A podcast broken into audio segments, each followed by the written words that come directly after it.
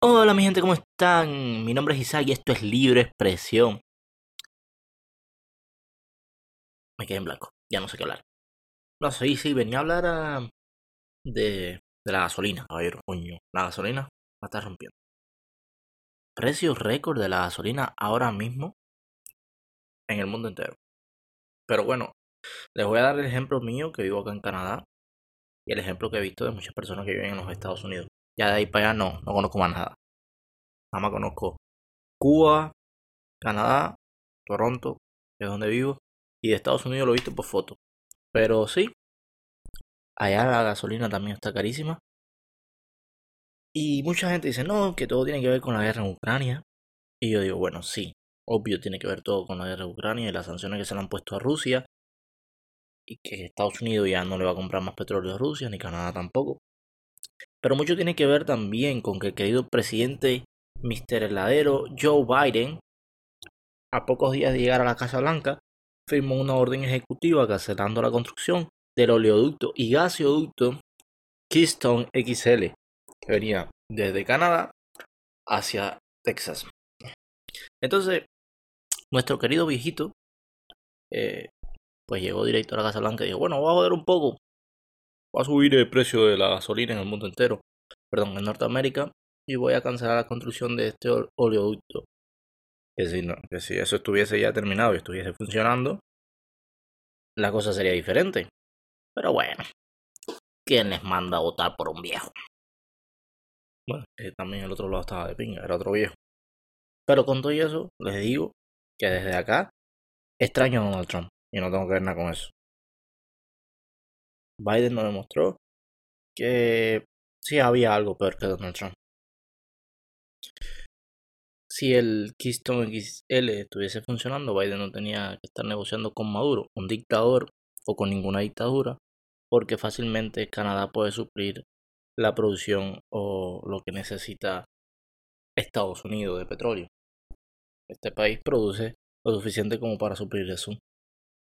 ¿Por qué la gasolina es tan cara aquí en Canadá? Al igual que en Estados Unidos, simple. Canadá es capaz de producir todo el combustible, todo el petróleo que utiliza, pero tiene un contrato vitalicio con los Estados Unidos de que Estados Unidos va a refinar todo el petróleo que se produzca en Canadá. Y bueno, básicamente, gracias a nuestros líderes, estamos ahora metidos en esta candela por todo lo de Ucrania, etcétera, etcétera, y la madre de los tomates. Y hablando de el presidente al expresidente, bueno, resulta que Donald Trump pasó un buen susto luego de que el avión en el que viajaba desde Nueva Orleans hasta Palm Beach, donde se encuentra su famosa eh, residencia Mar-a-Lago, el avión en que viajaba Mr. Pelusa de Maíz sufrió un daño en un motor y tuvo que realizar una maniobra de emergencia. Pero bueno, gracias a Dios no pasó nada, no le pasó nada por usar maíz y ya tienen un futuro posible presidente para el 2024 que quizás pueda levantar el desastre económico que va a dejar Biden. Seguimos con lo, lo de la guerra en Ucrania. A ver, que les explico, les digo. Personalmente estoy un poco saturado de todo lo que está pasando en Ucrania. Estoy hasta la coronilla, como decimos en Cuba, porque yo abro mi teléfono y voy a hacer un experimento ahora mismo. Voy a abrir mi teléfono, voy a abrir Instagram como primer paso y luego voy a abrir Google. A ver qué es lo primero que me encuentro en, primera plana. Bueno, un gol del Barça. Pero bueno, déjame cargar porque eso lo había visto. Ok, Martin Broadway. Nada. Eh, Messi. Coño.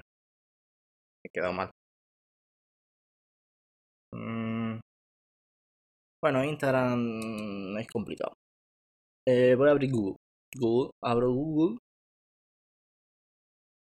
Y lo que le decía, la primera noticia, la de arriba, dice, el nuevo Rasputin del Kremlin, la única persona a la que Putin consultó antes de invadir Ucrania.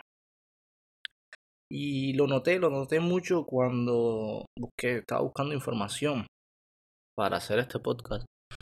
Noté eso que es pura, pura, pura información de Rusia y Ucrania, Rusia y Ucrania, Rusia y Ucrania. Los medios de comunicación nos están saturando. A mí me tienen un poco saturado y me tienen hasta la mierda. Eh, para una persona que, que no entiende cómo funcionan los medios, pues debe estar bien asustado porque te tienen saturado de todo. Pasó igual que en la pandemia, en el 2020, igual era todo COVID, COVID, COVID, y por supuesto te tienes que asustar. ¿Cómo no asustarte si los medios de comunicación te están quemando la cabeza con pura información mala, ¿sabes? De que no vamos a morir, se va a acabar. Parecen, los, parecen esas personas que están con los carteles en la calle y dicen, el fin del mundo llega pronto, pero con acceso a miles de personas. Bueno, la guerra en Ucrania sigue, Rusia sigue avanzando, lentamente, pero está avanzando. Y pues tarde o temprano yo pienso que sí tomen Kiev. Por otro lado, las sanciones ha sido la medida que han tomado las grandes potencias, porque por supuesto, si se meten, sería una guerra mundial. Si la OTAN entra, es una guerra mundial. No se dejen engañar.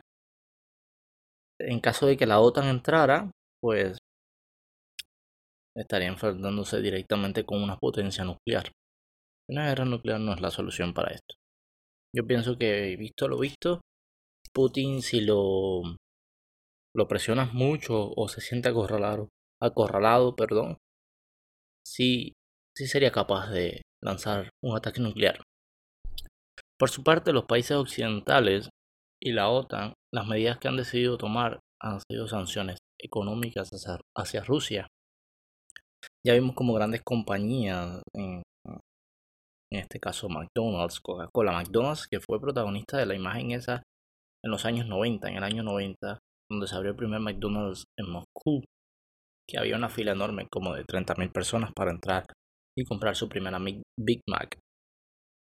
Que dicen alegadamente, no es algo verificado, que algunos locales en Rusia están vendiendo ahora mismo Big Macs por 45 dólares. me pregunto, ¿quién coño va a comprar eso? Pero bueno, siempre hay un loco que lo compra. Bueno, repito, las compañías como McDonald's, Coca-Cola, Zara, IKEA, Amazon Vista, Mastercard, Netflix, Apple, Microsoft y Google se salieron completamente o eliminaron sus servicios en Rusia. También Toyota se salieron de Rusia, no van a comercializar ninguno de sus productos en Rusia. Esto está llevando a Rusia a una gran crisis. Una gran crisis que aparentemente va a cerrar el telón de acero nuevamente. Por otro lado, y en el mundo del fútbol, el fútbol también está sintiendo los impactos de la guerra. Ya vimos como un oligarca ruso llamado Roman Abramovich, que es el dueño del, Chelsea, ha sido señalado por estar cerca del Kremlin y de Putin, por ser una de las personas cercanas al Kremlin de Putin. Bueno, Abramovich hace unos días, una semana o dos, primero se dio el, control total del Chelsea a una fundación benéfica del Chelsea. Luego de eso, unos días después, decidió poner el Chelsea en venta. Pero el gobierno británico en respuesta a esto ha congelado completamente todos los activos de Roman Abramovich en el Chelsea. El campeón de Europa ahora mismo está en jaque.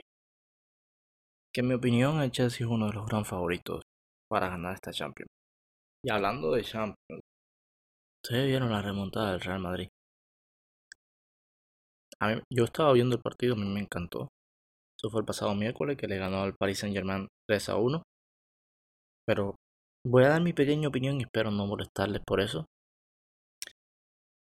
Fue una remontada digna, pero no fue una remontada épica. Estuve viendo enseguida de que no, que es la remontada más grande de Europa de la historia de la Champions etc. Señores, vamos a ponernos serios. No, que porque sea el Madrid todo tiene que ser lo más grande del mundo. Es verdad que fue un juegazo. Pero también el PSG demostró que no es un equipo digno de la Champions. Pero ya de ahí a decir que es la remontada más grande de la historia de la Champions, por favor. Y bueno, ya este ha sido el podcast de hoy. Espero que les haya gustado. Dejen su review, denos 5 estrellitas, nos va a ayudar mucho. Y nos vemos la próxima, lo quiero. Bye.